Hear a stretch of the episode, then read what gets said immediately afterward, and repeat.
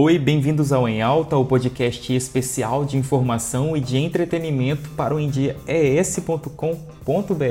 Eu tenho poucos segundos para te prender aqui, então fica, porque a gente vai falar do segundo turno das eleições no Brasil e no Espírito Santo. Para isso, eu estou aqui em linha com o Newton Possati, ele que é mestre é, em ciências jurídico-políticas. Né? É, eu vou direto ao assunto logo. Bem-vindo, Newton. Obrigado por ter aceito o convite. O que nos levou para um segundo turno? Inicialmente, gostaria de agradecer pela oportunidade de estar aqui hoje conversando com vocês e também te parabenizar, Luan, pelo podcast. Pois é, admito que fiquei muito surpreso com a necessidade de um segundo turno, principalmente aqui no Espírito Santo. E também a nível Brasil, apesar de, um certo modo, eu já esperar que isso poderia ter, ter ocorrido, né? Até em função dos últimos é, das últimas políticas sociais apresentadas pelo atual presidente, levando benefícios tanto para caminhoneiros quanto para determinados segmentos da sociedade. Mas eu acho que o que de fato foi crucial não se resume nessa reta final. Resume-se a todo um plano de governo e ao contexto político ao qual o Brasil foi submetido, onde, através de fake news e perseguição de opositores, essa polarização foi possível através do sucateamento de, de instituições formais, através do, do, do, ataque à mídia e à sociedade civil, construiu-se uma polarização entre esquerda lulista e direita bolsonarista, onde esse extremo deixou de debater ideias e passou-se a se atacar, a dualizar, a rivalizar, minimizando assim a possibilidade de um debate democrático. O Espírito Santo seguiu nessa mesma linha nacional. E o fato do Bolsonaro ter tido 52% dos votos aqui no primeiro turno alavancou demais é, os votos obtidos pelo Manato. E eu credencio a isso a necessidade do nosso segundo turno. Já me falaram que polarização não é bom. Tem um episódio que eu gravei com o ex-comentarista da Jovem Pan, Joel Pinheiro, isso tem um ano, é, ele falou sobre polarização, segundo ele, polarização não é algo bom, é, isso é um termômetro de que a gente não está entrando num consenso. Eu quero saber de você, Newton, o que você acha, se a polarização é algo danoso, se é bom, e o que seria uma relação política ideal entre os cidadãos e as instituições. Inicialmente eu preciso te dizer que a democracia ela é pautada pela discussão das ideias.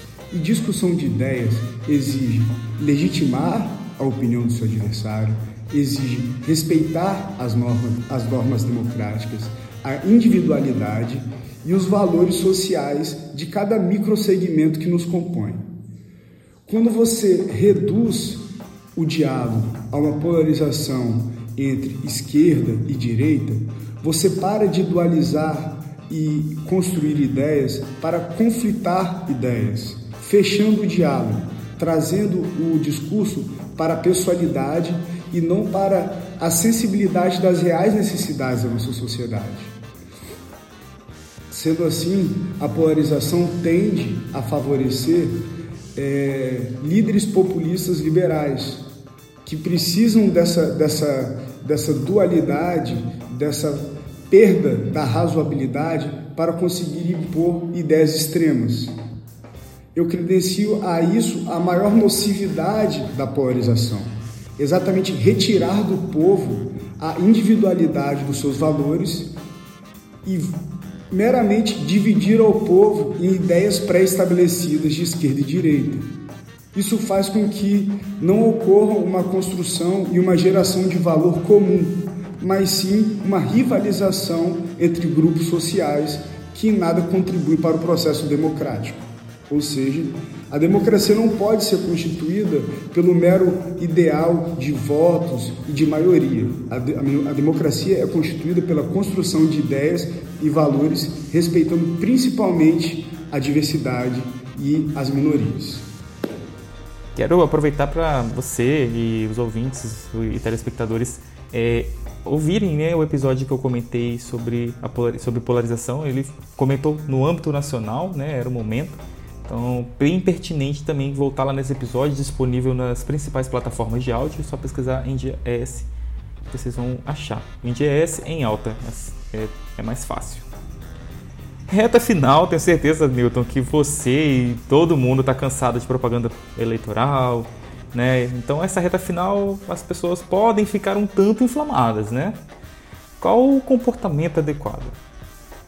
Bom, Luan, é, eu compreendo que é indispensável que as pessoas percebam algo simples, que é o respeito ao próximo. Um processo democrático exige o respeito à diversidade, às ideias diferentes. E ser diferente não é ser adversário, não é ser inimigo. Em última instância, nós estamos nesse processo buscando um objetivo comum, que é de uma sociedade melhor, quer de uma iniciativa privada que possa se desenvolver, quer das políticas sociais possam serem realizadas de modo eficaz, que tenhamos todos um bom sistema de saúde, uma boa educação, um país próspero, um poder judiciário que funcione e tenha credibilidade. Então, estamos juntos nisso. Não somos inimigos. As pessoas precisam de compreender isso. Então vamos debater ideias, vamos saber ouvir ideias diferentes, vamos tentar ser pacientes, ser tolerantes, Vamos pregar a tolerância. Eu acho que ser tolerante é algo indispensável nessa reta final, onde tanto ódio é disseminado e empurrado garganta dentro das pessoas. Nesse momento nós precisamos de nos proteger, pensar nos nossos familiares, pensar na nossa sociedade, entender que através da tolerância e da paz será sim um, um, um ambiente propício a nós desenvolvermos uma sociedade melhor construirmos ideias comuns e parar um pouquinho com essa coisa de esquerda e direita, esquerda e direita, porque não é isso só beneficia aquele que está interessado no seu, na sua própria candidatura e não na sociedade. E agora tem uma pergunta muito boa aqui. No dia de votar, para quem está indeciso, o que devemos avaliar num candidato na hora de decidir o voto? Bom, eu acho que o caminho é tentar analisar o histórico político de cada um dos candidatos. O que cada um já fez quando teve oportunidade de defender a população, o que cada um fez quando teve oportunidade de apresentar políticas públicas sensíveis, realmente sensíveis às nossas necessidades, e não políticas públicas pautadas em determinados segmentos ou em determinados interesses pessoais. Eu acho que isso é bem claro tanto na esfera federal quanto na esfera estadual, eu acho que é bem claro qual é o interesse de agir de cada um desses candidatos. Ok, Newton, muito obrigado por ter colaborado aqui com o podcast. Tá bem? É uma honra, pode voltar mais vezes. Obrigado, Luan, pela oportunidade. Que tenhamos sorte, que no dia 30 realmente seja eleito um candidato que fará o melhor pela nossa sociedade me coloca à disposição para novos convites. Tchau, tchau. Até mais. É, desejo para vocês um excelente voto aí no, no, domingo, no próximo domingo, tá bom? E uma boa e uma boa, excelente produtiva semana. beijo.